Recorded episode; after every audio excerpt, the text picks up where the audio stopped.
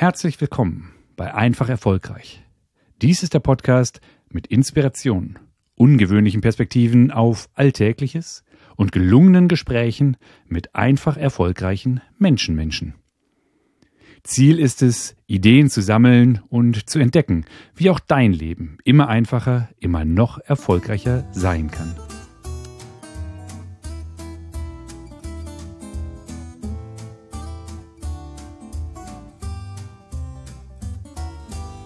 Heute habe ich einen besonderen Interviewgast für dich mitgebracht, ausgesucht. Ich freue mich sehr, dass er mir Aug in Aug gegenüber sitzt. Sein Name ist Michael Koch und ich sage Hallo Michael Koch und bitte euch begrüßt ihn mit mir. Hallo, schön, dass ich da sein darf. Schön, dass du hier bist, Michael. Wenn mich jetzt Menschen fragen würden, was ist der Michael für einer? Also vielleicht für die Zuhörer, wir haben uns als Eltern kennengelernt im Kindergarten vor einigen Jahren. Äh, also du bist Mensch, offensichtlich bist du auch, ich glaube, die Selbstbezeichnung wäre Papa. Ja. Du bist selbstständiger Unternehmer seit Jahren, ich würde sogar sagen mittlerweile auf unterschiedlichen Gebieten, schauen wir uns bestimmt noch an. Unterstützt ich würde mal sagen, in Deutschland weit wirklich bekannte Speaker. Wenn du darüber sprechen möchtest, können wir das vielleicht später machen. Ich würde mal sagen, der Ton-, Audio-, Musikbereich ist das, wo ich dich zumindest am Anfang mit deiner Leidenschaft kennengelernt habe. Über das andere möchte ich gleich noch im Detail sprechen.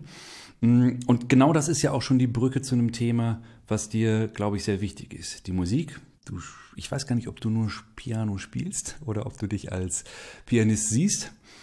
Aber du verbindest ja die Musik mit deiner Stimme. Das heißt, du stehst auf der Bühne und manchmal sitzt du auf der Bühne vor deinem Piano, spielst was, bewegst so die Herzen und Köpfe von deinen Gästen auf ganz unterschiedliche Art und Weise.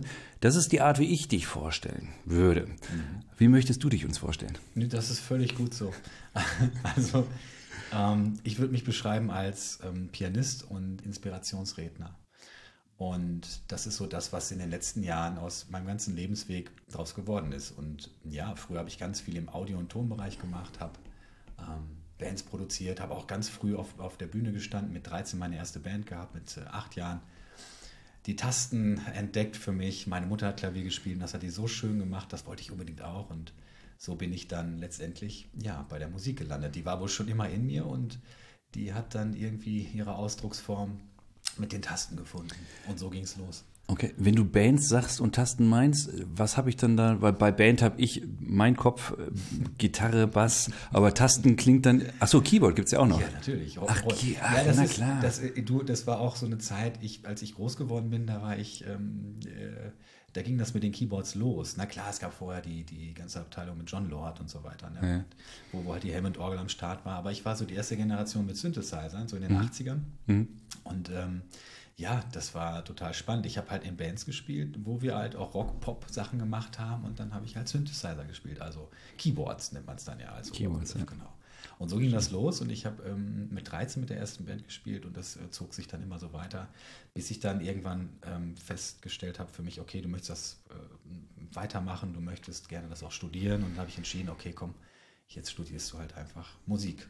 Mit 17 kam so die Entscheidung und ich habe halt immer die ganze Zeit Musik gemacht und äh, habe mir überlegt, was kannst du noch machen und alle haben sich schon längst entschieden und in der Schule und oh und so. Da dachte ich so, wow, was, was haben die alle für Ideen? Und da habe ich so gedacht, nee, das war so mhm. intuitiv. Ey, pff, du, du machst Musik, du bleibst bei Musik. Und das fühlte sich unglaublich schwammig auf der einen Seite an, weil ja. das war nicht konkret und nicht greifbar. Und damals war es auch unglaublich schwierig, weil du hattest, äh, da gab es nichts außer jetzt äh, klassisch oder, oder Jazz, Rock, Pop oder so zu studieren. Ne?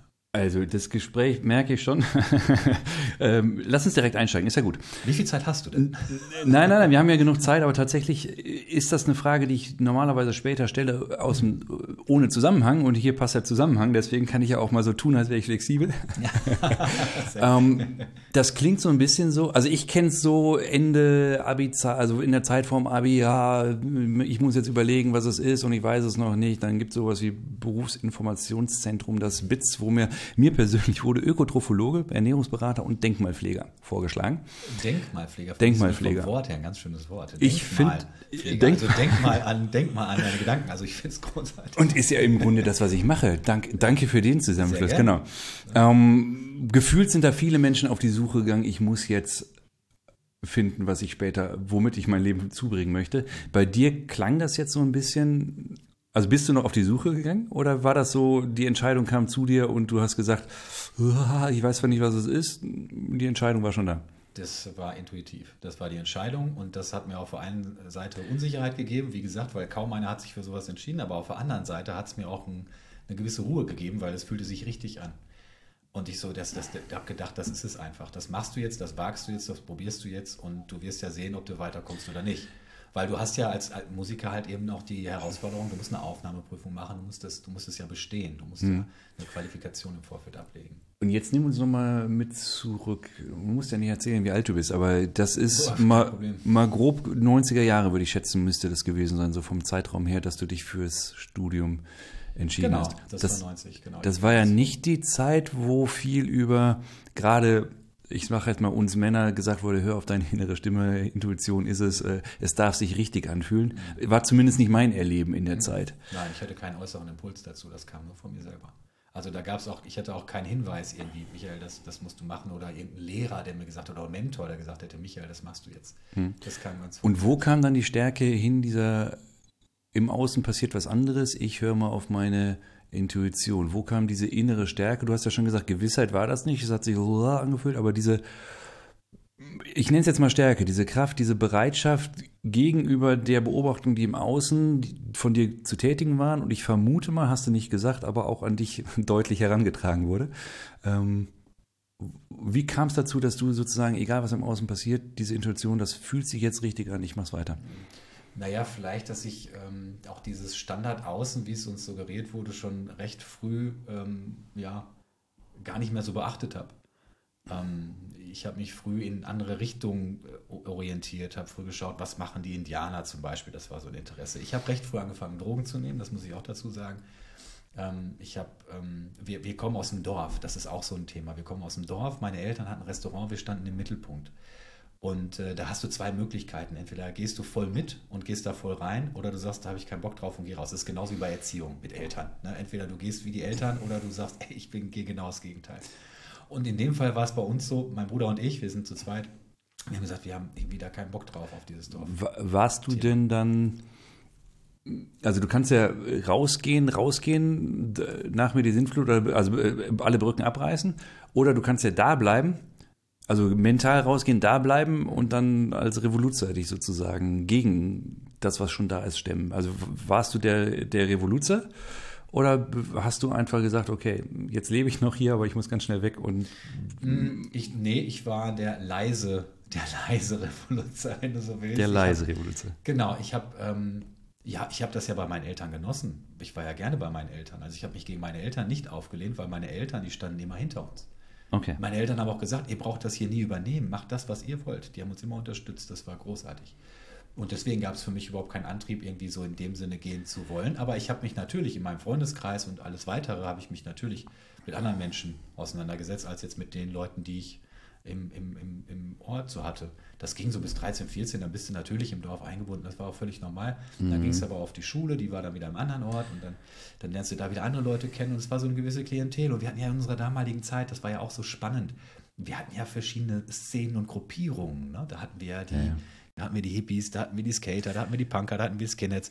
Und du, du, du suchst da irgendwo eine Möglichkeit, wo du das Gefühl hast, hier fühle ich mich am meisten wohl oder aufgehoben und geborgen. So. Und das war für mich das, dieses Skater-Ding und ja. ja, dann, ja, genau. Und da war es ja im Grunde vielschichtiger als zumindest das, was ich heute wahrnehme. Ich glaube tatsächlich, die Gesellschaft ist immer noch, hat die Strömung immer noch, nur wir, wir nehmen sie weniger wahr, weil wir sie noch stärker gefiltert wahrnehmen, nicht nur durch unsere eigene Wahrnehmung, sondern dann auch noch Blasenbildung hier und auf welchen Plattformen bewege ich mich da und ja, und vor allen Dingen auch, weil wir von der, von der kulturellen Seite her ähm, früher eine klarere Trennung hatten. Es gab die Mode einer Stilrichtung, es gab die Musik einer Stilrichtung. Mittlerweile mhm. vermischt das alles viel mehr, deswegen kann man das nicht mehr so und ganz. Um dazuzugehören, musste man auch dazuzugehören mit sichtbaren Zeichen und heute bei dem kompletten Individualismus, du kannst ja als ich, also mein Kopf, ich, gefühlt bin ich gar nicht so alt, aber wahrscheinlich bin ich schon so alt. Mein Kopf kriegt es nicht mehr auseinander.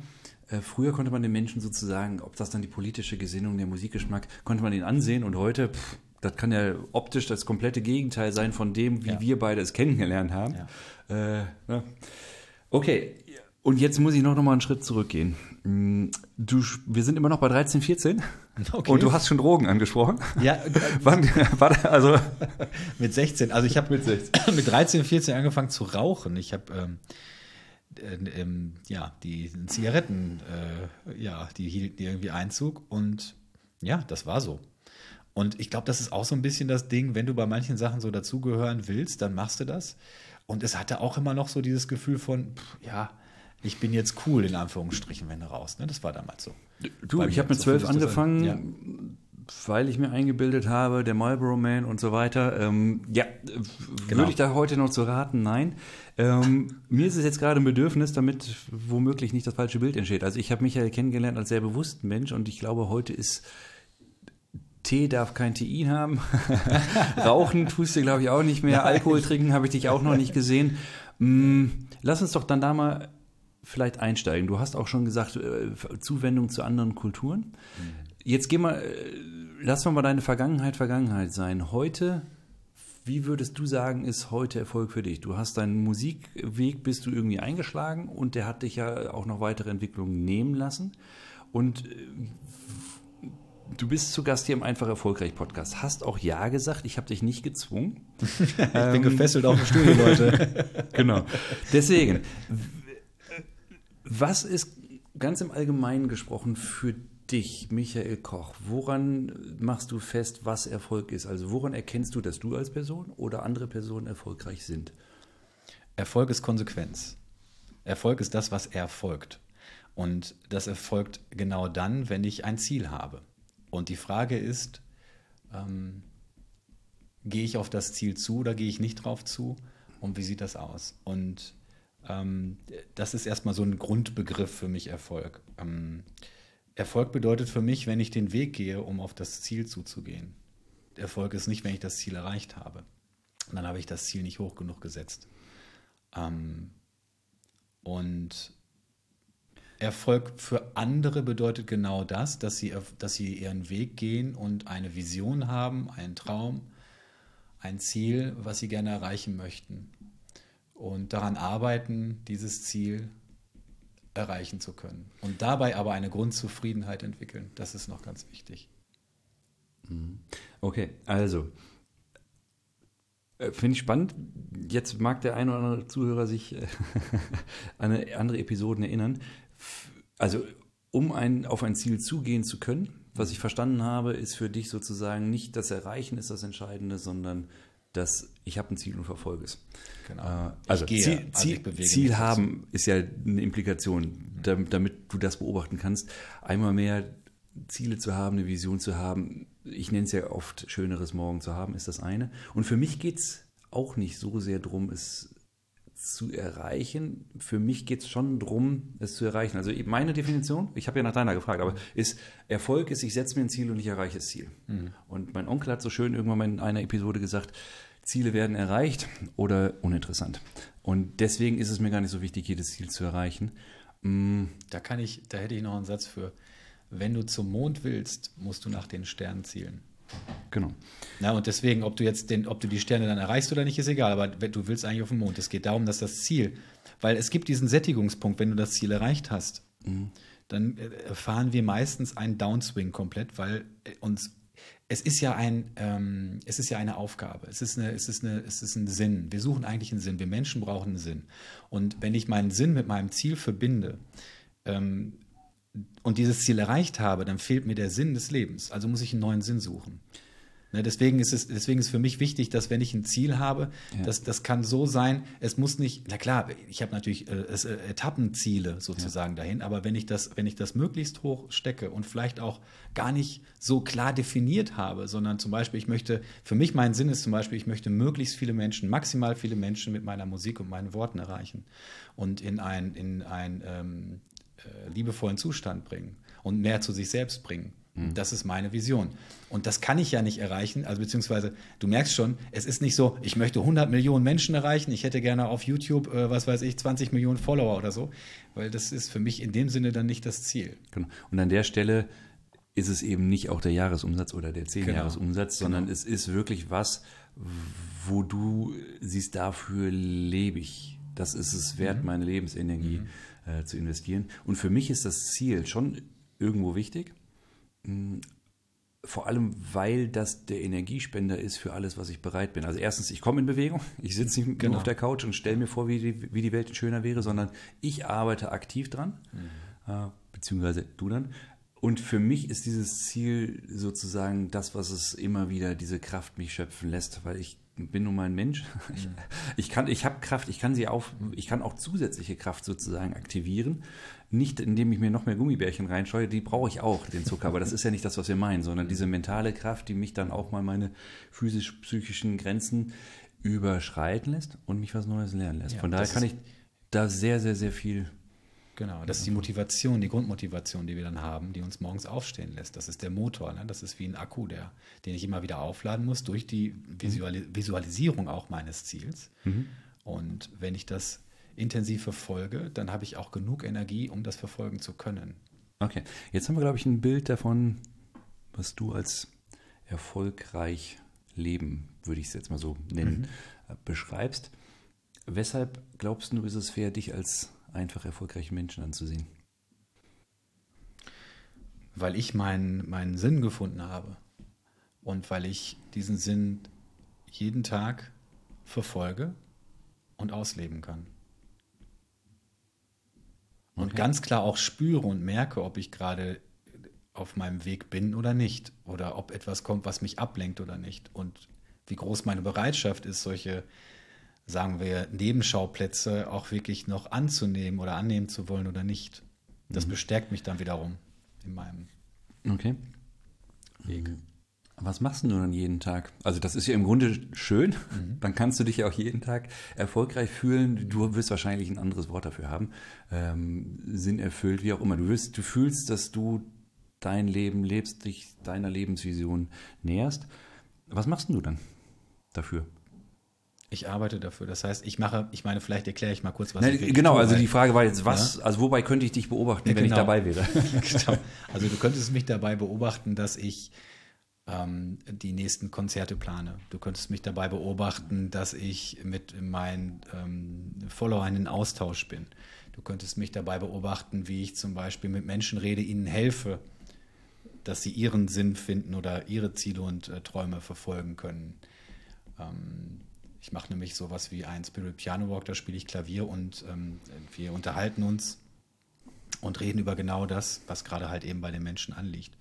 Und dann äh, aus dem Gespräch heraus spiele ich ein Klavierstück und komponiere das in dem Augenblick. Also ähm, das ist eine Improvisation und die nehme ich auf und gebe die den Menschen mit, damit sie sich immer wieder daran erinnern können. Und äh, da das zum Beispiel. Oder was gibt es noch?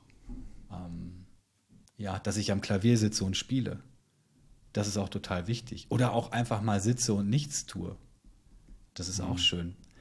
Für mich ist es wichtig, dass ich ganz bei mir sein kann, weil wenn ich mich, wenn ich bei mir bin und mich in mir ruhig und wohl fühle, dann kriege ich auch wieder die, die, die, die, die, dann kommen mir wieder die, ja, die nächsten Steps, die ich tun kann. Mhm. Die kommen dann von selbst. Die kommen nicht aus dem Verstand heraus, sondern die kommen aus meinem, aus meinem Herzen heraus, wenn ich so sagen darf. Und das ist für mich, das ist ganz wichtig, dass ich immer mit mir angebunden bin. Wenn ich nicht bei mir, also immer mit mir verbunden sein kann, also dieses Gefühl habe, dieses Grundgefühl, dieses wohlige, warme Gefühl des, der Geborgenheit in mir selbst, also mit meinem Herzen verbunden würde ich es nennen, dann, mhm. ähm, dann bin ich verstandesgesteuert. Und dann könnte es mir auch passieren, dass ich ganz viele Einflüsse von außen mache, weil ich glaube, das ist jetzt total wichtig und nötig, dass ich das jetzt mache, wegen meines Erfolgs und wegen des Weges und dieses und das. Und dann bin ich völlig abgelenkt. Und deswegen ist diese Anbindung immer so wichtig für mich. Okay. Also das mit gelingt, also passiert es heute noch, dass du zwischendurch abgelenkt bist, dass du dich ablenken lässt, würde ich mal so sagen? Natürlich, wir sind ja alles Menschen. Okay. Und äh, ich bin ja auch Mensch und ich habe Kinder und ich habe, es gibt andere Lebensumstände. Da bin ich ja. beruhigt, dass du das sagst. äh, jetzt, da ist sehr viel rein interpretiert von mir. Mhm. Ja, kann sein, dass ich jetzt komplett in die falsche Richtung gehe, dann stopp mich bitte. Jetzt sprichst du sehr viel von Angebundenheit. Würde mich auch noch interessieren, wie, wie das geht. Also wie könntest du mir das beibringen? Also welchen Weg bist du gegangen? Andere Menschen haben ja andere Wege. Du, ich vermute mal, du kannst primär über deinen sprechen. Aber das klingt für mich wie du bist einen weiten Weg gegangen, wenn man Drogen nimmt. Sage ich jetzt mal ganz allgemein. Ich weiß nicht, was bei dir die Auslöser sind. Ich vermute mal, da war irgendwas, was du, also das mit dem Rauchen cool sein kann ich noch verstehen. Wenn es dann andere Drogen sind, ist meine Deutung, da muss irgendwas sein, irgendein Schmerz sein, irgendwas, was man nicht erleben möchte, irgendwas vielleicht auch, was in der jetzigen Welt nicht entweder nicht gut ist, soll weg oder eben nicht ausreicht, deswegen muss mehr hin. Jetzt weiß ich nicht genau, was deine äh, Schritte bei den Drogen waren, aber ich würde mal sagen, da war irgendwas, wo du versucht hast, dich von loszubinden. Und jetzt sprichst du hier, es tut dir so gut, im Moment zu sein, diese Anbindung zu spüren. Was sind da die Unterschiede und wie ist der Weg dazwischen? 30 Jahre oder 40? Ich weiß keine Ahnung, wie lange es her ist, aber sagen wir mehr als 20 Jahre. Ja, also ganz ehrlich, ich habe damals nichts mit den Drogen verdrängt oder sonst was. Es war reine Neugier. Okay. Und das war ein Impuls von mir heraus. Und ähm, dann habe ich angefangen, die Drogen zu nehmen. Das ist dann bis Heroin gegangen. Und ich habe Heroin gespritzt, tatsächlich sogar. Und das so über eineinhalb, zwei Jahre lang. Aber ich wollte das nie und habe dann festgestellt, dass ich das eigentlich gar nicht möchte. Und ähm, da kann ich nur zu sagen, dieses, diese, diese Droge ist eine unglaublich starke Droge. Die heißt nicht umsonst so, weil äh, du fühlst dich unglaublich liebevoll. Du fühlst, du hast das Gefühl, dass alles völlig in Ordnung ist. Du bist voll in Watte gepackt. Ja, du denkst, du könntest Bäume ausreißen, aber du, du, du, du reißt nicht einen einzigen aus, weil du bist völlig sediert und sitzt da sabbernd quasi mit Augen halb geschlossen. Ja, aber in dir fühlt es sich wohlig an. Und jetzt, jetzt möchte ich eine Sache dazu sagen. Sucht ist nichts anderes als die Suche, als eine Suche nach uns selbst, nach einer Suche nach unserem Wesenskern und nach, nach, nach dieser Geborgenheit und dieser Angebundenheit. Für mich ist es auf jeden mhm. Fall so. Und dieses, dieses, dieses Gefühl bei Heroin ist so stark, weil das genau das ist. Das ist diese, die, du hast diese wohlige Anbindung und die hätte ich, die habe ich aber auch, und das ist jetzt das Erstaunliche, wenn ich jetzt mit mir, mit meinem, also Herz verbunden bin. Okay. Dann danke für die Aufklärung. Schau mal, habe ich dann doch noch ein paar Vor Vorurteile. ähm, und im Grunde bestätigst du ja das, was ich auch schon mal gehört habe, dass Menschen sagen, die, also ich habe da leider, ich weiß gar nicht, ich habe nicht diese Erfahrung gemacht mit Substanzen in der Vergangenheit. Mm, weiß also nicht, wie sich das anfühlt. Ich habe mit Menschen gesprochen, die gesagt haben, ja, das ist dieses schöne Gefühl und weißt du, seitdem ich einen anderen Weg gegangen bin und mhm. gleich bin ich mal gespannt, was du dann erzählst, welcher Weg das dann für dich war. Ich kann dieses tolle Gefühl aus mir heraus erzeugen. Ich brauche da keine mhm. Substanzen und vor allem, du hast es gerade gesagt, ich muss nicht sediert, sabbernd in der Ecke liegen mhm. und kann das sozusagen einschalten, umschalten. Ich brauche im Grunde nichts außer ein bisschen Zeit mit mir selbst, um in diese Ruhe zu kommen, diese Erfahrung zu machen. Von daher bestätigst du das ja. Was andere sagen, auch ein Vorteil. ähm, okay, also damals war es nicht die Flucht, aber was hat dich denn dann da ankommen lassen, jetzt in, den, in der vergangenen Zeit, dass du eben dieses Gefühl finden kannst und auch die Vorteile drin siehst, es immer wieder zu suchen? Mm, letztendlich geht es äh, glaube ich, im Leben darum, und das leite ich jetzt von mir natürlich ab, aber es geht darum, dass ich mein, ähm, meiner Intuition folge und dass ich ähm, auf mein Herz höre. Und mein Herz ist nämlich die, der, der, der Wegweiser letztendlich für, für alle meine Entscheidungen. Und wenn, wenn ich darauf höre und das entdecken kann und diesen, diesen, diesen Kern in mir spüren und fühlen kann, dann ist das mein Wegweiser. Mhm. Und wenn ich dem folge, fühlt sich das gut an. Und je mehr ich etwas mache, was in die richtige Richtung geht, umso besser fühlt es sich an. Und umso mehr bin ich auch angebunden. Natürlich meditiere ich auch und ähm, und mache Übungen, beziehungsweise äh, mache Übungen, dass ich mit mir, mit meinem Herzen verbunden bin. Aber ich sitze jetzt nicht einen halben Tag da irgendwo auf dem Berg und mache Om, ja, sondern ich bin einfach morgens, ich setze mich morgens hin und habe halt einfach eine, eine, Zeit für mich in meiner Routine morgens, die ich, die ich dafür nutze, dass ich bei mir sein kann. Und dass ich mich von den ganzen äußeren Einflüssen, das ist auch noch so wichtig, weil wir sind in einer unglaublichen äh, Audio-Pollution-Welt, wir sind unglaublich ähm, äh, äh kognitiv unterwegs, weil wir so viel ähm, Eindrücke haben und so viel zu leisten haben in der heutigen Welt, ja, an, an was wir an, an, Eindrücken verarbeiten müssen, an Terminen, dass es wichtig ist, einen Raum für sich zu haben, wo man einfach mal nur die Stille aushält. Sich mhm. einfach mal hinsetzen und sagen, boah, kann ich eigentlich Stille ertragen? Und dann eben nicht die Aufgabenliste macht. Nee, genau, eben nicht kognitiv, richtig, sondern, Leine, sondern, richtig einfach nur mal in sich reinhören. Mhm. Und das kann, das gibt mir mittlerweile ein unglaublich gutes, warmes, wohliges Gefühl. Tatsächlich, als, während du sprichst, ich würde vermuten, dass es unter den Zuhörern einige gibt, die na, vielleicht auch denken, was für ein Spinner. Andere würden sagen, das klingt gut, will ich auch, wie geht's? Mhm. Ähm, und es wird auch diejenigen geben, die sagen, ja genau, genau so, mhm. Ich kann verstehen, weshalb sich das so gut anfühlt. Für diese äh, mittlere Gruppe. Es gibt, ich weiß nicht, ob es diesen einen Weg gibt und ob das überhaupt für jeden erstrebenswert sein muss. Nur wenn, wenn jemand das lernen wollen würde und es heute noch nicht kann, was könnte eine Anleitung sein, in die Ruhe gehen nach Michael Koch? Das ist für jeden unterschiedlich, weil jeder Mensch ist anders gestrickt und das ist auch gut so. Und deswegen gibt es ja nie ein, ein, ein Rezept. Aber es geht eigentlich immer darum, auf sich selbst zu hören. Und wie kann ich das machen? Für den einen ist es zum Beispiel, ich äh, wandere den ganzen Tag. Ja, ist Bewegung wichtig. Ja, das ist, eine, das ist ein meditativer, meditativ gehen. Auf jeden Schritt achten, sich jeden Schritt bewusst machen. Das ist eine Bewusstheitsmachung. Und bewusst machen kann ich mit vielerlei Dingen. Das kann ich entweder, indem ich wirklich wandern gehe, ja, etwas, was aber mich nicht jetzt völlig aus der Puste bringt, ne, sondern also jetzt nicht Hochleistungssport, joggenmäßig oder so, sondern tatsächlich ganz normal gehen und jeden Schritt mal bewusst äh, wahrnehmen. Wenn ich in der Natur bin, wenn ich im Wald bin, wenn ich, wenn ich die Vögel bewusst wahrnehme und einfach mal ganz entspannt atme. Oder für denjenigen, der gerne zu Hause ist, sich hinsetzen, wirklich einfach nur mal auf seinen Atem achten und in sich reinhören und fühlen, wie sich das anfühlt. In so einer Art äh, äh Meditation. Für manche kann es auch Musik hören sein, aber bitte welche, die du nicht schon kennst und die eine gewisse Intention verfolgt, sondern etwas, was du nicht kennst und was, was äh, ja, etwas Ruhiges ist. Wenn du dir jetzt einen Metal-Track reinziehst, ja, mhm. dann pusht dich das natürlich, dann hat das die Intention, dich zu pushen, das ist okay, das kann man auch so benutzen. Aber wenn du dich, ähm, wenn du dich mit dir selbst beschäftigen möchtest, dann macht es Sinn, etwas Ruhigeres zu hören. Sowas dann in der Art auswählen.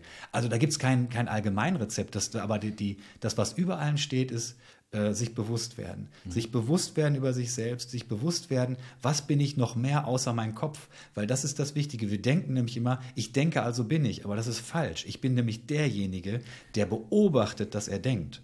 Mhm. Ich weiß, das wird für manche jetzt total strange sein, aber es ist tatsächlich so. Ich bin, weil der Gedankenapparat ist ein Mechanismus, den haben wir geschenkt bekommen. Der ist über, der ist, mhm. der ist mhm. durch die Evolution entstanden und wir können diesen Gedankenapparat nutzen. Aber der, wer wir sind, sind ist nicht der Gedankenapparat sondern wir, die, der dahinter steht. Wir, wir sind nicht die Stimme, also im Trainingsraum sage ich das ja. schon manchmal, wir sind nicht die Stimme in unserem Kopf. Wir haben die und ja, genau. ich glaube, wir haben sie alle und wir haben viele von uns, glaube ich, äh, Anwesende nicht un, unbedingt ausgeschlossen, nutzen sie auch sehr stark, um uns selber zu kritisieren und auch dann können wir das ja sofort in Frage stellen. Tatsächlich ist das, ich möchte wetten, dass das ein Teil von der Arbeit ist, wenn du diese Spaziergänge ja. machst oder diese Gespräche ja. führst, dann lernen wir ja darauf zu achten, was höre ich da überhaupt und mhm. stellen fest, Mensch, ich kann es ja nicht nur hören, sondern mhm. ich kann es ja sogar auch verändern. Mhm. Und an der Stelle, glaube ich, ist der Übergang relativ leicht zu sagen, ich muss nicht alles glauben, was ich denke und ich mhm. kann es sogar beeinflussen, ich kann es sogar bewusst wählen mhm. und dann bin ich ja nicht diese automatisch aufkommende Stimme. Ich hoffe, das macht es ein bisschen leichter. Absolut, genau. Dem, dem, dem, dem Hörer. Genau so ist es. Und das ist ja das Schöne, wenn ich ähm, wenn ich auf meine Gedanken achte, die ich habe und mir die anschaue, was ich für Gedanken habe, dann habe mhm. ich schon den ersten Schritt gemacht, mir die Gedanken bewusst zu machen. Und dann kann ich entscheiden. Ich kann jedem Gedanken was entgegensetzen. Will ich das? Was sind das für Gedanken? Ich kann entscheiden zu sagen, du, Stimmt das eigentlich, was ich da sage? Ich kann denen auf den Grund gehen, das ist eine Möglichkeit. Die, mhm. die andere, es geht eigentlich darum, Frieden in sich zu finden. Und Frieden finde ich, wenn die Gedanken, die ich den ganzen Tag habe, eben nicht die negativen sind, die mich klein machen, die mich in eine Negativität bringen, sondern dass ich Gedanken habe, die mich, die mich äh, in dem Sinne etwas positiver stimmen. Das ist der erste Schritt, das ist der kognitive Schritt. Das stimmt. So. Und da, das ist durch Bewusstmachung möglich, indem ich mir die Gedanken bewusst mache und gucke, was denke ich eigentlich den ganzen Tag und dem was entgegensetze. Und das Geile ist, je mehr positiv ich denke, umso mehr positive Gedanken kommen, weil ich fütter sozusagen mein, mein Unterbewusstsein und mein Gehirn die ganze Zeit mit positiven Sachen und umso mehr spült er auch jeden Tag raus. Ja. Das ist der, und das ist ein Prozess, das ist einfach ein das, Bewusstwerdungsprozess. Genau. Und dann sind wir relativ schnell beim einfach nur sein. Also du hast ja gesagt, einfach mal im Moment ja. in Ruhe sein. Und genau. ich mag dieses Wortspiel bewusst sein. Ja. Es ist Mhm. Da ist so viel für mich persönlich sozusagen Lebensgeheimnis. Äh, bewusst, es kann ja gut oder schlecht sein, das ist nur eine Bewertung. Ist, äh, und ich gib mir irgendwas, ich finde dir ein Argument dafür oder dagegen. Das ist der Verstand. Und die Entscheidung ist, kann ich halt ähm, treffen oder nicht. Mir ist es nur wichtig, es geht immer so oder so, mache ich es mir bewusst. Und ich, wenn es wirklich eine, eine Sache ist, wo es eben nicht mit Zahlen, Daten, Fakten nur aus dem Verstand dabei ist, dann wird es immer ein Gefühl dazu geben. Kann ich mir auch dieses Gefühl dazu bewusst machen und dann auch, wenn es eine größere Entscheidung ist, mit der Unsicherheit, eben weil ich sie, weil es eine Entscheidung ist, das heißt, da ist irgendwas, ich weiß halt nicht, wie es kommt, kann ich damit leben und mich wohlfühlen und vorangehen und auch dann wieder zu sagen, okay, das ist das, was ich in diesem Moment in meinem Bewusstsein sein kann, machen kann, fühlen kann. Ähm, da ist für mich, diese Bewusstheit ist mir ex extrem wichtig. Mhm. Und halt in dem Wissen, hey, gut oder schlecht, das ist die Bewertung, die kommt aus dem Kopf tendenziell. Und es gehört halt beides zum Leben. Was du gerade gesagt hast, ist diese Widersprüche, die gibt es ja. Die gibt es von mir aus auch manchmal in uns drin. Die gibt es ja auch in der Welt. Und wenn mir klar ist, ich kann in mir drin irgendwelche Widersprüche zulassen, äh, gegenargumentieren, bla bla bla. Es heißt, es sind zwei Standpunkte in mir drin. Dann fällt es doch leicht, einem anderen zuzugestehen, eine andere Meinung zu haben. Und so den Konflikt da auch wieder rauszunehmen. Ähm, deswegen würde ich sagen, ich danke dir sehr für die kurze Anleitung. Freue mich auf die Rückmeldung von der einen oder anderen Hörerin, die es dann ausprobiert hat. Ähm, und möchte wetten, du würdest dich genauso freuen. Absolut. Was lässt denn dich mit diesen anderen Menschen, also wenn sozusagen diese Widersprüche da sind, wie hast du es geschafft im Alltag, in der Geschäftswelt? Ich habe gesagt, du bist, ich weiß gar nicht, wie du dich beschreibst, aber bist ja in mehreren Projekten geschäftlich tätig und kannst es nicht alleine, sondern da sind andere Menschen dabei. Was lässt dich in deiner geschäftlichen Tätigkeit im Alltag immer wieder erfolgreich sein im Umgang mit anderen Menschen? Ich glaube, der wesentliche Punkt ist ähm, das Verständnis, dass jeder so ist, wie er ist und dass ich jeden so lasse, wie er ist. Und dass ich für mich einen, einen Grundfrieden habe und dass, es, dass der Ausgang eines Meetings zum Beispiel immer ungewiss ist. Mhm. Und dass das in Ordnung ist, wie es ist. Und es hat immer einen Grund, warum es so ist, wie es dann letztendlich ausgeht. Und das ist in Ordnung. Und ähm, entweder ich, zum Beispiel, entweder ich. Darf ich einmal ganz kurz ja. einhaken? Nur um es bewusst zu machen, ja. Mm, dass äh, der Erfolg hängt nicht am Ergebnis. Nein, das genau. kommt gerade so schön raus. Genau. Die Ungewissheit, du weißt nicht, was am Ende des Meetings rauskommt. Und genau. Zum genau. Beispiel. Das ist, nicht, das ist nicht relevant. Und entweder ich gewinne bei etwas oder ich lerne. Na? Und dann ist es halt der Punkt zu lernen. Und deswegen, ich entkoppel sozusagen das Ergebnis von meinen Emotionen. Mhm. Und es ist ein Weg. Also wenn ich ja, wie gesagt, ein Ziel mir gesetzt habe und dahin gehe, dann beinhaltet das auch, dass ich äh, unterwegs auch scheitere. Das ist total normal. Und Scheitern ist wunderbar, weil Scheitern ist der Nährboden für Entwicklung. Das ist der Turbo. Wenn ich das, wenn ich nicht scheitere, kann ich nichts daraus lernen und mich verbessern. Deswegen ist es wichtig, das Scheitern anzunehmen. Deswegen bin ich bei sowas entspannt. Mhm der Hinweis, den ich an der Stelle meistens gebe, ist Scheitern. Ich habe Scheitern vielleicht auch nur meine persönliche Entwicklung, aber ich glaube auch in der Beobachtung mit vielen anderen Menschen. Viele Menschen haben, wenn sie das Wort Scheitern hören, sowas Endgültiges mhm. im Kopf und vor Augen. Mhm. Und das, was du gerade gesagt hast, ist ja, ja, es ist halt nur so ein temporäres Ding. Genau. Es ist der Nährboden für das, was da noch kommen kann und eben nicht dieses endgültige, oh, ich bin jetzt die Schlucht runtergefallen und finde keinen ja. Weg nach oben, sondern ja und ich nehme ja auch, indem ich, ich, ich nehme ja auch, wenn ich jetzt scheitern sage, es ist ja nur zum Verständnis. Es, das ist ja eine Bewertung. Wenn ich die Bewertung in dem Sinne dann rausnehme, also die Verurteilung einer Situation und mich entscheide zu sagen, du, das ist eigentlich gar nicht schlecht, weil dann habe ich die Möglichkeit, alles nochmal aus einem anderen Blickwinkel zu äh, betrachten, mhm. dann ist es auch gar nicht mehr in, im Verstandessinne negativ, sondern es hat halt eben eine, ja, es ist halt einfach, es ist einfach, es ist einfach die Situation. Mhm. Ja. Okay, also du bist sehr. Die Überschrift könnte ja Akzeptanz sein. Du akzeptierst erstens die anderen Menschen, ja. du akzeptierst ja. die Situation so, wie ja. sie ist, und du akzeptierst das Ergebnis, was wir offensichtlich nicht im Vorfeld wissen können, aber du akzeptierst es auch im Nachgang noch. Genau. Auch wenn ich eine Intention habe. ich habe zwar eine Intention, wenn ich in ein Gespräch reingehe, aber wenn es nicht so ist, ist es so nicht. Und dann ist es in Ordnung. Genau, zumindest nicht in der jetzigen Situation. Genau. Zukünftige genau. kann ja wieder anders sein. Und das, okay, äh, das ist das einzelne Gespräch, das einzelne Meeting. Und davon wirst du, kannst du keine Karriere aufbauen. Wie gelingt es dir über einen längeren Zeitraum sozusagen? die Erfolge zu feiern, die du hast. Also du hast, ich weiß nicht, wie groß die Gruppen sind.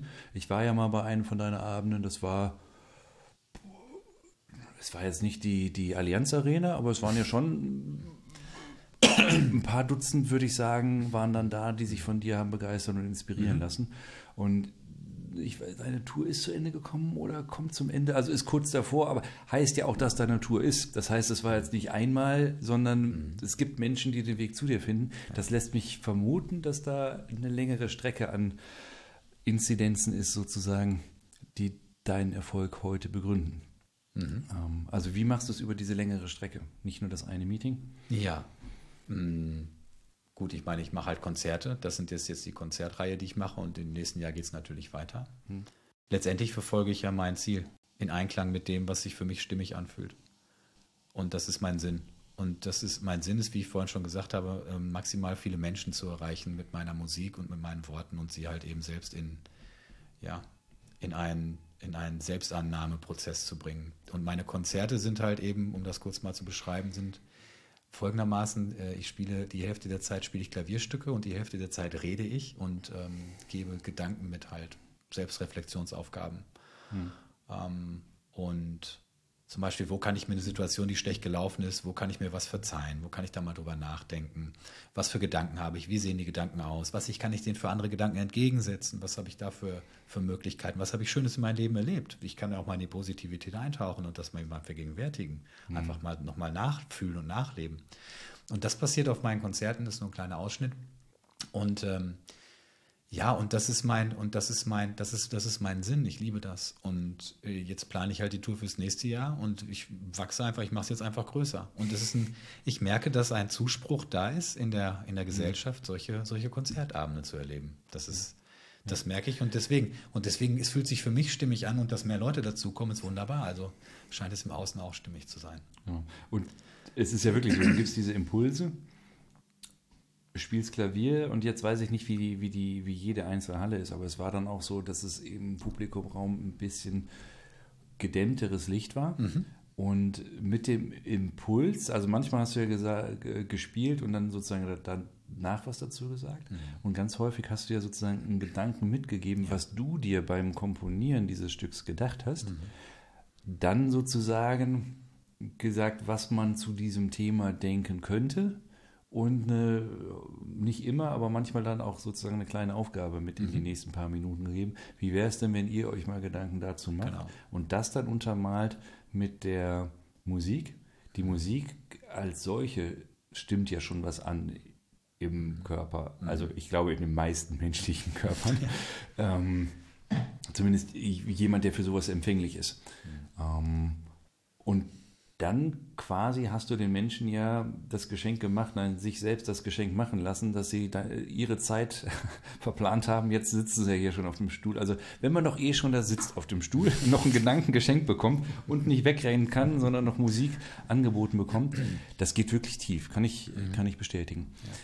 Wie bist du darauf gekommen, Klavier und Stimme zu verbinden? Ja, das ist eine längere Geschichte. Mein Ziel damals war immer, dass ich äh, irgendwie auf jeden Fall mit Musik erfolgreich sein wollte. Na, das war das grobe Ziel. Und ich habe das halt jahrelang weiterverfolgt. Ich habe halt in vielen Bands gespielt, ich habe im Studio gearbeitet, ich habe mit vielen Künstlern gearbeitet, viel produziert.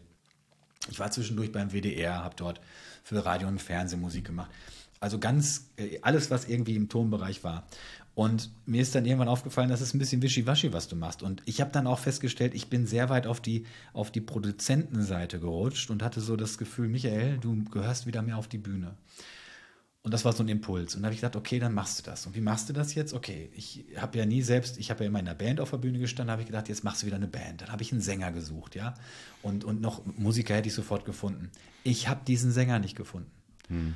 Und das ist lustig, das Leben schubst einen immer in die richtigen Richtung. Ähm, wenn du es wirklich verfolgst und ernst meinst, dann kriegst du Impulse. Und es ist so wichtig, darauf, die, darauf zu hören und zu achten, was und in deinem Umfeld passiert. Genau, in der Lage bist, diese Intuition wahrzunehmen. wahrzunehmen und bereit bist, ihr dann auch zu folgen. Richtig, und ihr zu folgen, das ist das nächste, mutig sein, den mutigen Schritt gehen und aber auch rechts und links zu schauen, wo sind denn die Möglichkeiten, weil ganz oft sagen wir, ah nee, das kann ich mir nicht vorstellen, ach Quatsch na, du willst das und das von mir, ach, das kann ich nicht. Ja, und da wirklich auch drauf zuzugehen, zu sagen, ey, ich mach das jetzt, ich riskiere das jetzt, egal was passiert, ich mach's einfach. Und das ist so wichtig und genau das habe ich getan. Ich hatte mehrere Impulse bekommen, zu sagen, du gehst allein auf die Bühne.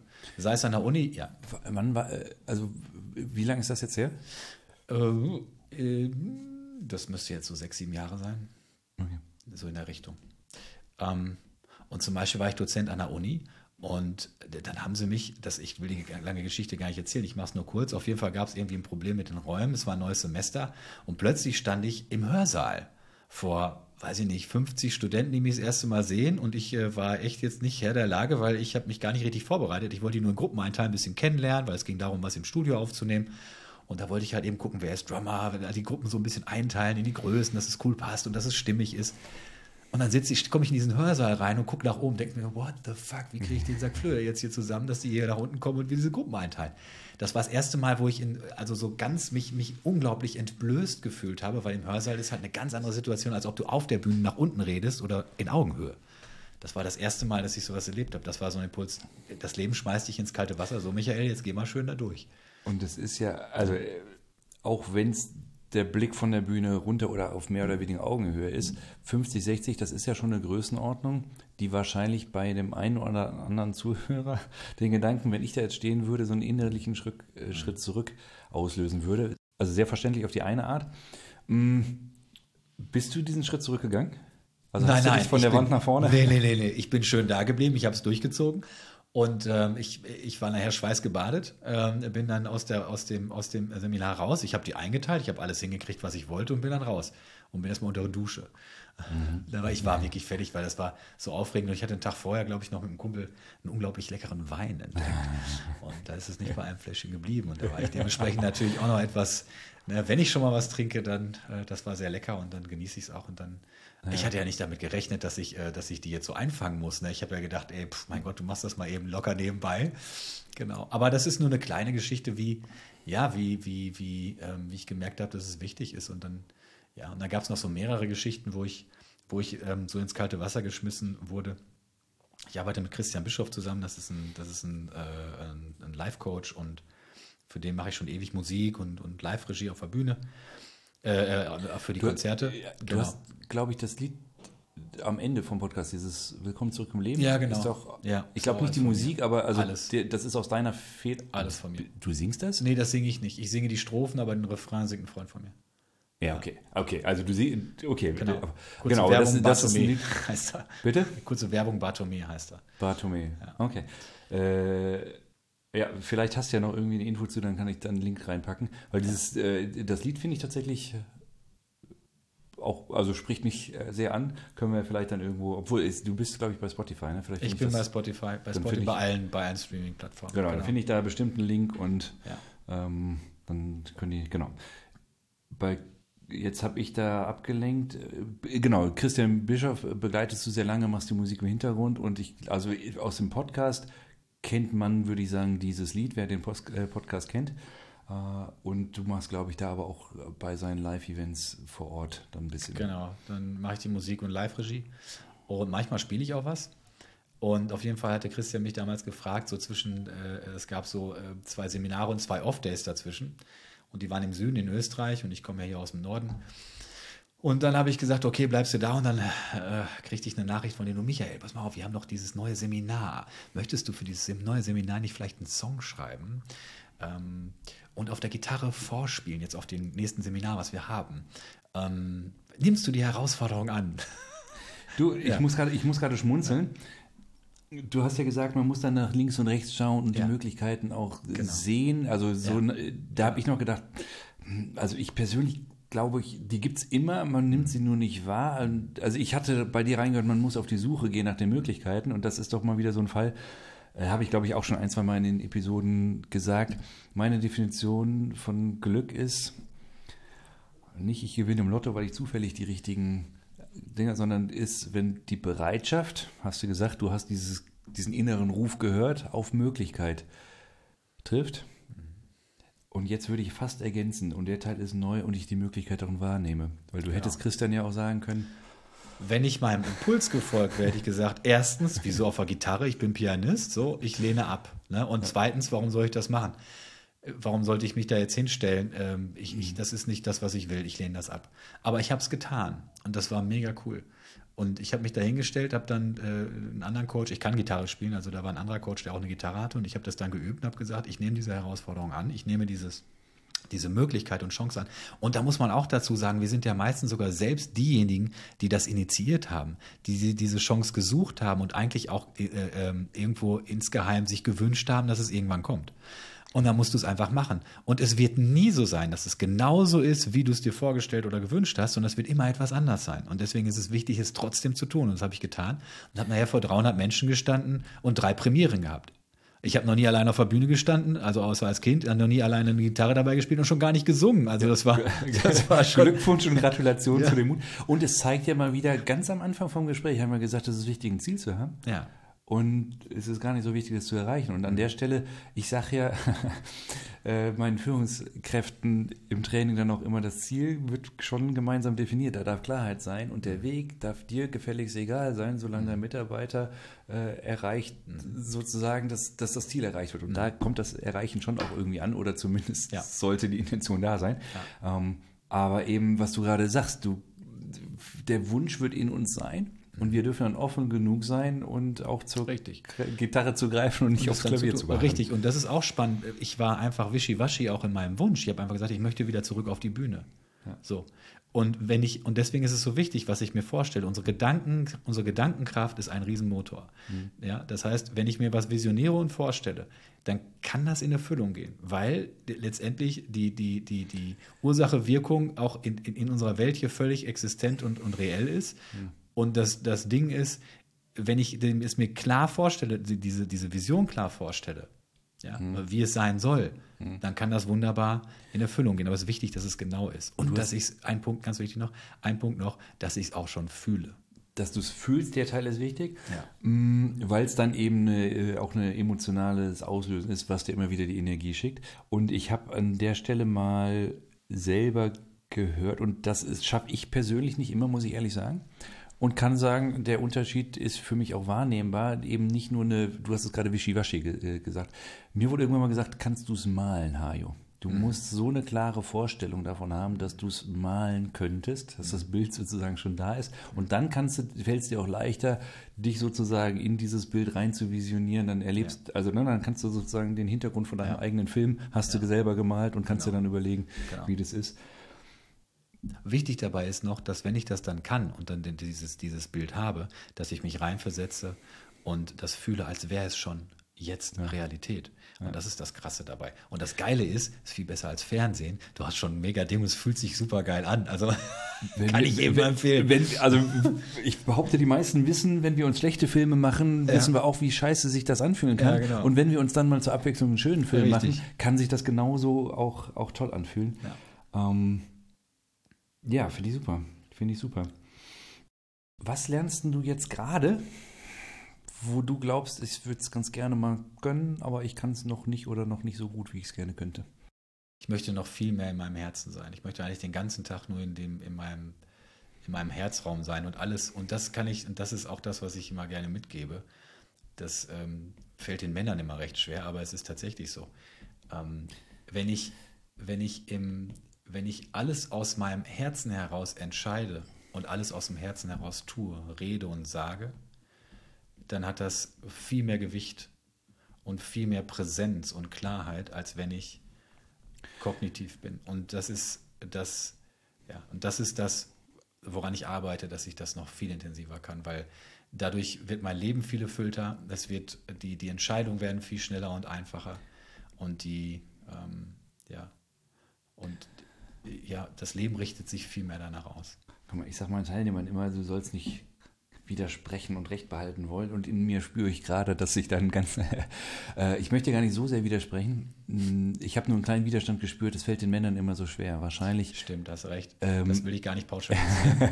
Nein, also, und ich glaube tatsächlich, dass das jedermann kann. Und jetzt grenze ich Unbedingt. zusätzlich noch andere Männer aus. Das, was du gerade beschreibst, fällt, glaube ich, jedem Mann leicht, wenn er schon Vater ist und an die Kinder denkt. Das stimmt. Und genau, deswegen, also äh, grundsätzlich kann ich dazu stimmen, dass das Klischee-Denken bei Frauen das eher vermuten würde als bei Männern. Frauen haben, äh, Frauen haben generell ein, ähm, eine, eine stärkere emotionale Veranlagung, haben eher eine emotionalere Frage. Und ich meine jetzt nicht jede Frau, da muss und man auch weniger ganz wichtig- Testosteron im Blut. Ja, genau. genau.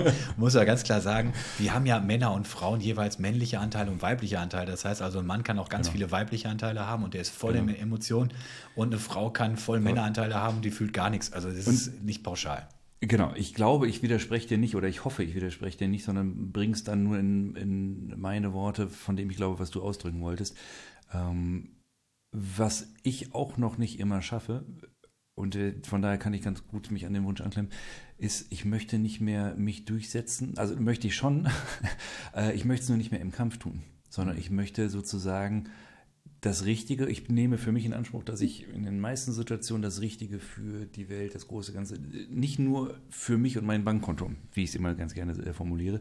Ich spreche das grundsätzlich den anderen Personen auch zu. Und deswegen möchte ich nicht, dass wir gegeneinander kämpfen müssen.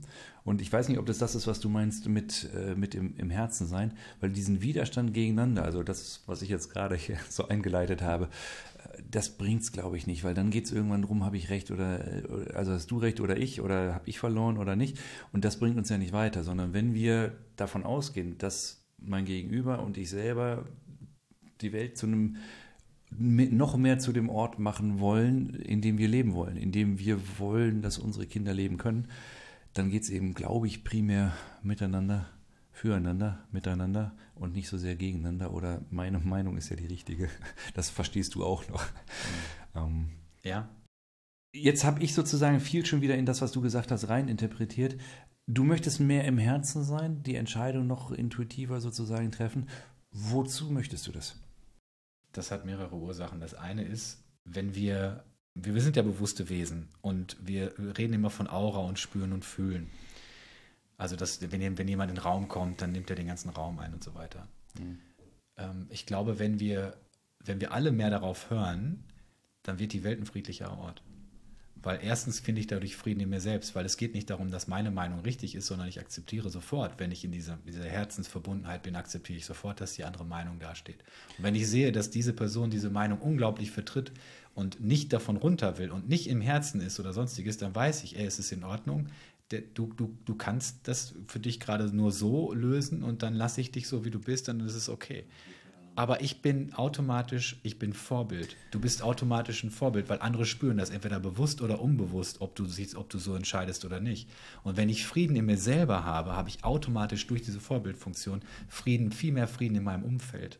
Und ich glaube, da, da kommen sogar zwei Punkte zusammen. Wenn du den Frieden in dir findest, dann ist es egal, ob andere Menschen sich deiner Meinung anschließen oder nicht, Absolut. weil du in dir immer noch friedlich sein kannst. Wenn du in dir selber diese Unsicherheit hast und dann kommt da auch noch einer und präsentiert dir eine andere Meinung, die auch noch wahr sein soll, dann ist da diese Unsicherheit, dieser auch nicht Unfrieden da und dann ist, glaube ich, häufig der Kampf gar nicht mehr so sehr gegen den anderen und seine Meinung oder ihre Meinung, sondern der Kampf gegen die eigene Unsicherheit. Und am Ende ist Unsicherheit auch nur ein Vermissen von Sicherheit.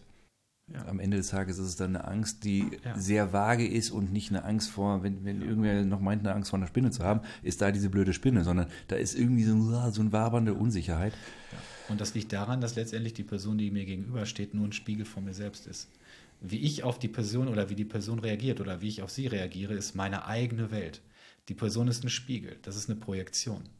Eigentlich findet meine Welt nur bei mir statt. Es gibt, es gibt sieben Milliarden Weltauffassungen auf der Welt. Und das ist nur ein, das ist deswegen, und wenn ich friedlich bin, dann ist, genau, dann kann er das entweder in sich spiegeln und entweder er merkt was oder er merkt es halt nicht. Das ist nicht ganz bei ihm. Und wenn ich nicht damit in Resonanz gehe mit diesem, mit der Negativität, die die Person hat, weil ich für mich friedlich bin, dann entsteht auch kein, dann entsteht auch keine negative Verbindung. Genau. Dieser Coaching-Kalenderspruch, der jetzt an dieser Stelle kommen muss, äh, was dich trifft, betrifft dich.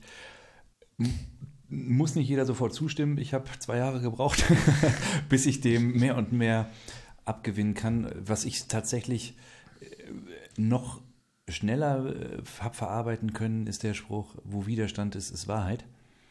Und ob es wirklich die Wahrheit ist oder nicht, ich fühle mich nicht in der Position, über die absolute Wahrheit bestimmen und befinden zu können. Nur Das ist gibt ja nur deine Wahrheit. Es ist nur meine Wahrheit und wenn da was ist, was mich stört, dann ist das ein Punkt, wo ich mal hinschauen wollen würde. Ob es denn wirklich meine Wahrheit ist und ob ich das zu meiner Wahrheit machen möchte oder sie dort lassen möchte, wenn es mir doch schlechte Gefühle macht. Ja. Mm. So, jetzt fühle ich mich noch verpflichtet, ein, zwei Fragen zu stellen, von denen ich gar nicht weiß, ob du sie gestellt bekommen möchtest. Worauf bist denn du stolz? Ich bin, worauf bin ich stolz? Das ist schwierig. Ich bin stolz, wenn ich ähm, merke, dass ich Menschen ähm, bewegen konnte, dass sie, dass sie, dass sie ja liebevoller sind, dass, dass ich ihnen irgendwie in irgendeiner Art und Weise helfen konnte, mehr bei sich zu sein. Dann bin ich, glaube ich, stolz, ja. Das könnte ich sagen. Woran siehst du, dass, sie, dass es dir gelungen ist? wenn sie zum Beispiel, nachdem wir einen Spirit Piano Walk gemacht haben, mir danach schreiben, wie großartig das war und wie viel sie von dafür in ihr Leben mitgenommen haben oder wie sich was in ihrem Leben verändert hat oder nach einem Konzert jemand mir das schreibt und sagt, boah, guck mal hier, das ist passiert, das hat sich verändert und ähm, das hat mir ganz neue Türen geöffnet, das hat mir Gedanken. Das erfüllt mich mit Stolz, weil ich die Möglichkeit hatte, etwas, was universell ist und immer da ist, den Menschen nur darzubringen. Ich bin ja nur Übermittler. Ich bin ja, ich bin, das sind ja nicht meine Gedanken, das sind ja universelle Gedanken. Und da bin ich stolz, dass ich das. Stolz ist auch das falsche Wort. Ich freue mich darüber. Ah, Ich weiß gar nicht, ob das das falsche Wort ist. Stolz ist ein Wort, was ich sehr gerne nutze, weil es die einzige, zumindest nach dem, was ich so in Erfahrung gebracht habe, gelesen habe, ist die einzige von diesen bekannten Emotionen, von den großen Gefühlen, die halt wirklich auch was in Wallung bringen können, was sowohl positiv wie auch negativ empfunden wird. Und das ist die Unterscheidung, die ich da kenne, ist der hubristische Stolz. Und das ist tendenziell für Dinge, die wir uns als Identität zuschreiben. Ich bin ein, was fällt mir jetzt ein, guter Autofahrer, ein toller Fußballspieler. Und das ist meistens dieser arrogante Stolz, der eben negativ in der Gesellschaft konnotiert ist. Und der authentische Stolz, so habe ich das kennengelernt, ist der für Dinge, die ich gemacht habe, die ich erreicht habe und dann gerne natürlich auch mit und für andere, weil alleine sind wir es nun mal nicht.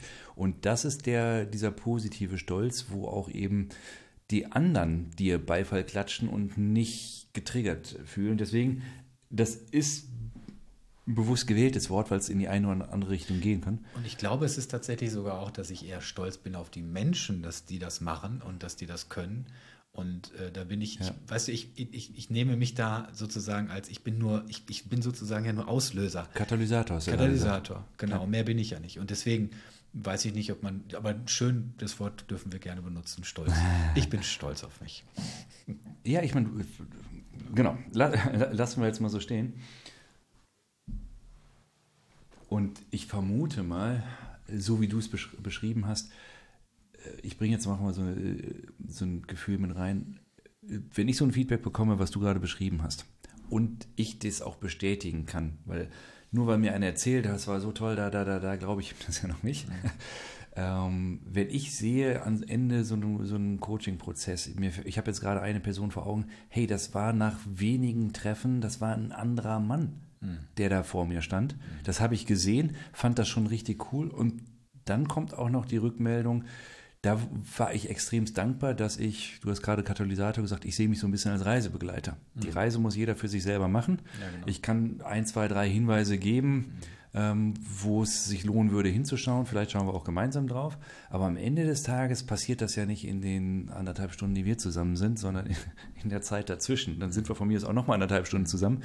Die Änderung passiert ja in, in den Bereichen dazwischen. Und ich kann da sagen, da, das ist Dankbarkeit, die ich dafür habe, Menschen dabei zu begleiten, ihr eigenes Leben in Bahnen zu bringen, wo sie meinen, glücklicher leben zu können und sich von mir dabei beobachten lassen. Ah. Ich sehe dich nicken, das sehen die Zuhörer nicht.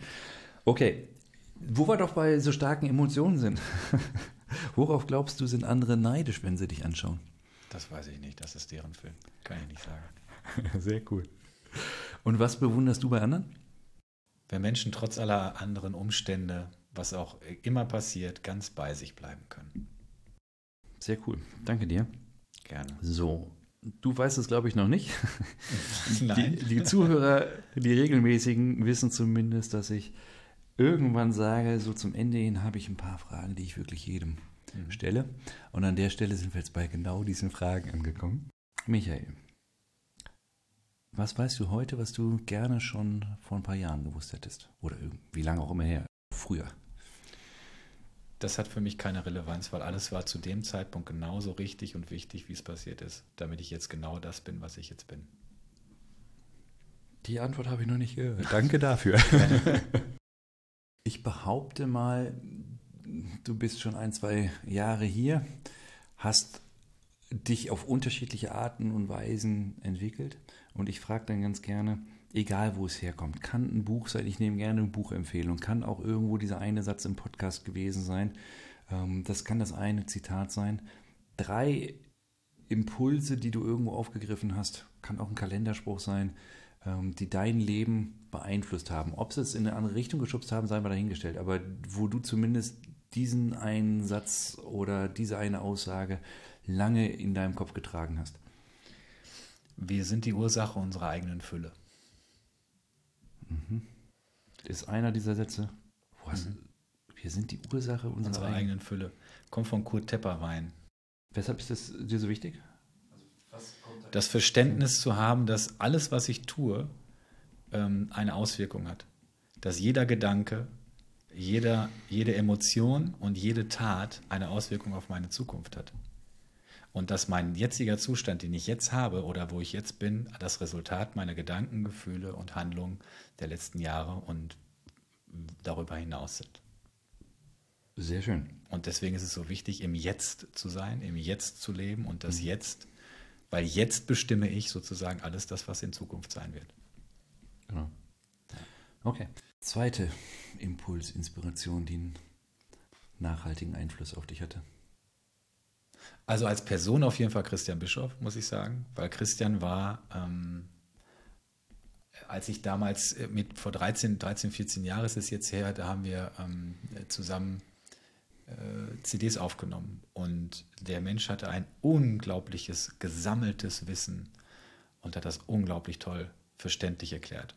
Und zu der damaligen Zeit, wo Persönlichkeitsentwicklung noch ein Schimpfwort war, ähm, war das schon für mich unglaublich toll, weil ich hatte mich davor sehr viel mit, mit ähm, den Schamanen, mit was weiß ich, mit den Ägyptern und so weiter interessiert, weil mich, weil mich dieses, wo kommen, wo kommen wir her und wie funktioniert das Leben schon immer sehr interessiert hat. Und äh, dann bin ich irgendwie durch, da hat mich das Leben halt hingeschubst zu Christian. Und äh, dann hatte ich den plötzlich im Studio und äh, dann habe ich das kennengelernt. Der hatte mich natürlich sehr, sehr ähm, beeinflusst, weil ähm, ich seitdem quasi mit ihm ja zusammenarbeite, seine Podcasts seit Jahren mache. Und, äh ich glaube, es gibt, also wahrscheinlich gibt es noch andere aber du musst vom Berufswegen, musst du jede einzelne Episode gehört haben und ich weiß nicht, wie das ja. mit dem Schneiden ist. Man, manchmal hört man ja gewisse äh, Stellen auch öfter beim, beim Schneiden. Also du hast wirklich jede einzelne Sekunde mindestens einmal gehört vom Podcast. Ja, die, ähm, die, die, ersten 20 oder was glaube ich nicht, aber da haben sie gemerkt, dass es Sinn macht, das vernünftig zu machen und das, das mal noch anders zu betreuen. Und äh, nicht, dass ich jetzt das so toll gemacht hätte, aber die haben es vorher halt ganz, wie man damals so gedacht hat, wie man mal sowas aufnimmt. Ne? Das war halt eben nicht schön und dann äh, machte es Sinn, das in einer besseren Qualität zu tun und seitdem bin ich dabei und ja. Du, und es, jetzt weiß ich nicht, wie das bei Christian anscheinend ist, aber es ist ja schön, mit Dingen anzufangen, von denen man ausgeht, man bringt was Gutes in die Welt und dann ja. ist es ja auch schön, diesen Anspruch an sich selbst zu haben, immer besser zu werden. Ob das dann, ich sage jetzt einfach mal, dieses Professionelle reinzubringen und zwar nicht wegen des Geldaspekts, aber ich glaube, das ist die Konnotation, die gesellschaftlich bei dem, bei dem Wort da ist, sondern dass man es wirklich macht wie ein Profi, wie es immer noch besser geht. Und ich persönlich kann sagen, ich höre ja viele Podcasts und die Tonqualität macht einen Unterschied. Mhm. Und wenn der Podcast Inhalt gut ist, dann ertrage ich auch mal schlechte Qualität. Ich selber zeichne ja ein paar Episoden von den Solos auch mal unterwegs aus und das ist ein anderes Mikrofon als das, was ich sonst dabei habe und mute das ja sozusagen meinen Hörern an. Ich habe bislang das Feedback, was ich bekommen habe, nee, ich habe keinen Unterschied bemerkt, von daher vielleicht geht es ja. Aber diese, diese Professionalisierung finde ich, find ich gut und muss ja gar keine negative Bewertung sein, sondern hey, die sind losgegangen, haben, glaube ja, ich, absolut. versucht, das genau. Richtige zu tun. Das ist das Ding, du gehst halt los und stellst dann fest, okay, ähm, wir können es auch besser machen, es macht Sinn, es besser zu machen. Das ist ja ein Lernprozess. Ja. Und als das ja losgegangen ist mit Christian, mit dem Podcast, ähm, da, da hat der Podcast gerade erst gestartet. Deswegen, das war ja recht frisch alles, das ganze Thema. Okay, Christian Bischof ist jetzt mal eine sehr große Überschrift. Der hat ja unterschiedliche Themen, aber okay. Äh, was ist noch eine Kiste, wo du sagst, also jetzt hast du ja darunter ja sozusagen deine, du hast am Anfang von den Indianern gesprochen, jetzt haben wir Schamanen und Ägypter noch Ja. gehört. Äh, Es gab, es gab eine Zeit, vor sechs, sieben, acht Jahren, da habe ich ähm, viel im Internet ähm, gesucht und ich, ich kann dir gar nicht sagen, es gibt tausend Seiten, die ich entdeckt habe, die, die mir ganz viel Wissen vermittelt haben. Und ich, da war so eine Phase, das war wie so ein Erwecken, so ein Erweckensding, wo ich, wo ich gemerkt habe, boah, das durchdringt mich jetzt komplett. Und ähm, das war schon intensiv. so, jetzt weiß ich nicht, was ich aufschreibe. Ich schreibe mal Internet auf. Das Internet, Das Internet, das große, weite Internet hat Dieses Internet. beeinflusst. Das setzt, sich, das setzt sich ja eh nicht durch. Aber eigentlich würde ich, eigentlich würde ich tatsächlich sogar sagen, ich weiß, das klingt jetzt für manche, aber es ist so, eigentlich am meisten beeinflusst haben mich immer die Menschen, die mich vor irgendwelche Probleme und Aufgaben gestellt haben. Und das ist es eigentlich. Aber natürlich auch die, die mich bestärkt haben und die mir mal Mentor waren. Und ich glaube, das ist es, was, was wichtig ist, dass wir halt eben Sachen, die negativ bei uns im Leben passieren, nicht immer abschieben, sondern sagen, ey, guck da mal genau hin, da steckt was hinter, da ist eine Aufgabe drin. Und wenn du genau das analysierst und, und dir genau vor Gemüte, zu Gemüte führst, ist da ein ganz, ganz großes Lernen für dich dabei. Und das, Sehr cool. ja. Und perfekte Überleitung. Ich wollte gerade sagen, wahrscheinlich habe ich jetzt den ersten Namen schon gehört. Ich stelle nämlich auch immer noch die Frage, drei Personen, die du als einfach erfolgreich ansehen würdest, wo du sagst, hey, einfach erfolgreich Podcast, die gehören eigentlich auch mal auf die Gästeliste. Auf die Gästeliste wird schwierig, aber wer, Nein, du, ist- wünschen kann man ja wünschen mal. kann man, genau. Da würde ich den Dalai Lama nehmen. Den, okay. Jetzt muss ich gerade mal fester schlucken. Ja. Nein, wünschen kann man. Dalai Wünschen Lama. kann man, ne, den Dalai Lama. Warum? Weil es eine Person ist, die unglaublich im Hier und Jetzt ist und eine unglaubliche Energie hat. Okay. Ja, äh, ist notiert. ist gut. Und wer mir auch ganz, wer, mir auch sehr nahe geworden ist, den ich unglaublich gut hören kann, weil äh, für manche ist er sehr sophi- sophisticated, für andere ist er, ist er toll. Ich mag ihn, sobald er redet, äh, geht ein riesen Raum auf. Und das ist Eckart Tolle. Du hörst ihn wirklich gerne. Ich kann den, ich, wenn, der, wenn er redet, ich, bei ihm geht es um die Pausen. Es geht gar nicht um das Wort, es geht das, was dazwischen passiert. Okay. Das ist super. Ich mag ihn. Aber wie gesagt, manche finden ihn es so ist ja- sophisticated, andere sagen, ne, Ich habe noch mal einen Grund, noch mal zu hören, weil das war in zweieinhalbfacher Geschwindigkeit für mich erträglich. Aber wenn du sagst, es kommt, das kommt für ein sehr kognitiver Mensch. Net, Netto-Informationsgehalt nenne ich das. Ja, und das, aber das ist, und das ist das Spannende. Es geht gar, bei ihm gar nicht um die Worte. Es geht um den Raum zwischen den Worten. Okay. Es geht um diese Energie, die dazwischen ist, um die zu spüren und wahrzunehmen. Ich habe mir gerade noch Diese mal fest Präsenz. vorgenommen, noch mal die, die Pausen zu hören und die Ja. Worte zwischendurch zu ertragen. genau. Mach Äh, mal. Ja. Ja, und das war tatsächlich mit eins der ersten Dinge, die ich mir als Hörbuch angetan habe. Das entspricht, glaube ich, der damaligen Gefühlslage, als das bei mir so mit Persönlichkeitsentwicklung wirklich ernsthaft losging. Und für viele Sachen war ich. Ja. Okay, Eckart Tolle. Dann haben wir noch eine dritte Person. Der hier im Podcast eingeladen werden könnte, zum Beispiel. Aber darum geht es ja nicht, da gibt es ja keine Grenzen. Aber wer mich drum, inspiriert, wer- wer, genau. wer mich inspiriert, das ist das Thema. Wer inspiriert mich gerade? Da muss ich echt nachdenken. Das ist ja eigentlich meine innere Stimme, was soll ich sagen? Dann ist es Gott. Den hatte ich auch noch nicht. Gott. Ich schreibe Gott auf. Ja, vielleicht nehme ich auch meine innere Stimme, also Ja, deine innere Stimme. Äh, Hatte ich auch noch nicht. Hast du auch noch nicht, ne? Sehr geil. Ja. Sehr geil. Äh, okay. Wenn jetzt Menschen nach der guten Stunde oder wie lange wir reden, das Gefühl haben, hey, der Michael Koch klingt gut, ich hätte gern mehr. Wo finden wir dich? Ihr findet mich auf meiner Internetseite michael-koch.de. Natürlich Michael Bindestrich würden viele sagen, aber hey, das ist nicht negativ gemeint. Wird verlinkt. Ja, genau. Dann findet ihr mich auf Instagram unter Michael Koch Musik oder auf äh, Facebook auch. Oder TikTok, YouTube. Okay, also Also die ganzen in diesem Internet. ist genau in diesem Internet. Ähm, und ja, genau, da findet ihr mich. Und natürlich meine Musik findet ihr auf Spotify und sämtlichen Portalen unter Michael Koch. Findet ihr einfach meine Musik. Okay. Ja. Genau, und ich habe mir schon notiert, dass ich den Link zumindest äh, Da bist du dann automatisch. Genau, Link zu Spotify kommt und ich bin ja selber nicht bei allen Portalen, das, was mir möglich ist. kommt ich, auch, ich auch bei vielen nicht. Es gäbe so viele LinkedIn zum Beispiel, mache ich gar nicht. Ich habe da zwar einen Account, aber es gibt so viel, was man machen kann und pflegen kann. Und ähm, wir dürfen uns auf zwei, drei beschränken. Zum Beispiel TikTok ist etwas, wo ich mit angefangen habe, aber das reicht auch, das, ist, das funktioniert alles immer anders. Und, genau. und es ist genau. ja sehr viel Ablenkung und am Ende des ja. Tages, ich bin mir sicher, du hast eine bewusste Entscheidung getroffen, wofür du dich entschieden hast. Ja. Ähm, genau. So, hm. am Anfang hast du es selber schon gesagt, ich stelle die Frage trotzdem. Wenn es das erfol einfache Erfolgsrezept gäbe, dieses, diese eine Kiste, die für jeden, nein, mir geht es um dein erfolgreiches Rezept. Also dein, wie geht ein einfach erfolgreiches Leben? Hm. Indem ich ganz einfach auf mein Herz höre, meiner Intuition folge. Und alle Entscheidungen letztendlich aus dem Herzen raus treffe, ähm, dass ich meine Ziele, wenn ich, wenn ich meine Ziele habe, hoch ansetze, damit ich die Zwischenschritte erreiche, dass ich meine Ziele auch visioniere. Dass ich meine Ziele visioniere und es mir vorstellen kann und so, so vorstelle, wie, als wären sie schon in Erfüllung gegangen. Mhm. Und ja, und vor allen Dingen dann drauf losgehen, drauf zugehen. Auf Ziele, genau. Unbedingt wenn ich zum Beispiel ein Haus am Meer haben will, macht es keinen Sinn, in die Berge zu ziehen. Ja, okay, sehr cool. Das ist ja der perfekte Anfang, also Bogen zurück zum Anfang. Also als, haben wir nicht geskriptet, aber besser hätten wir es nicht skripten können, würde ich sagen. Jetzt habe ich ganz viele Fragen gestellt. Und die Frage nach der letzten Frage ist, welche Frage habe ich dir denn nicht gestellt? Also welche Antwort würdest du noch gerne mitgeben? Welche Weisheit würdest du uns vielleicht gerne noch mitgeben? Und ich habe dir einfach die Gelegenheit noch nicht gegeben durch eine kluge Frage. Ich glaube, das Wesentliche ist tatsächlich gesagt. Ich habe von der Anbindung gesprochen, was mir sehr wichtig ist zu sich selbst, weil das ist etwas, was ähm, uns die Sicherheit gibt, im Außen auch das Wichtige ist, dass das Innen, das Innenleben das Wichtigste ist. Vielleicht ist das noch die Message. Weil wenn es mir im Innen gut geht, dann geht es mir auch im Außen gut.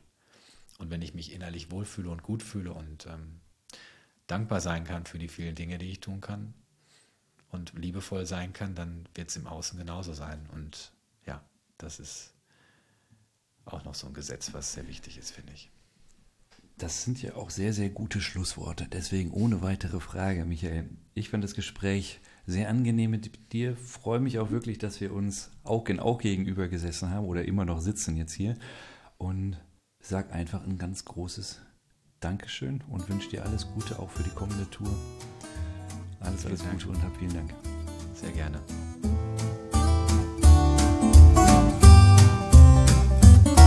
War es schon wieder für heute der Einfach Erfolgreich Podcast.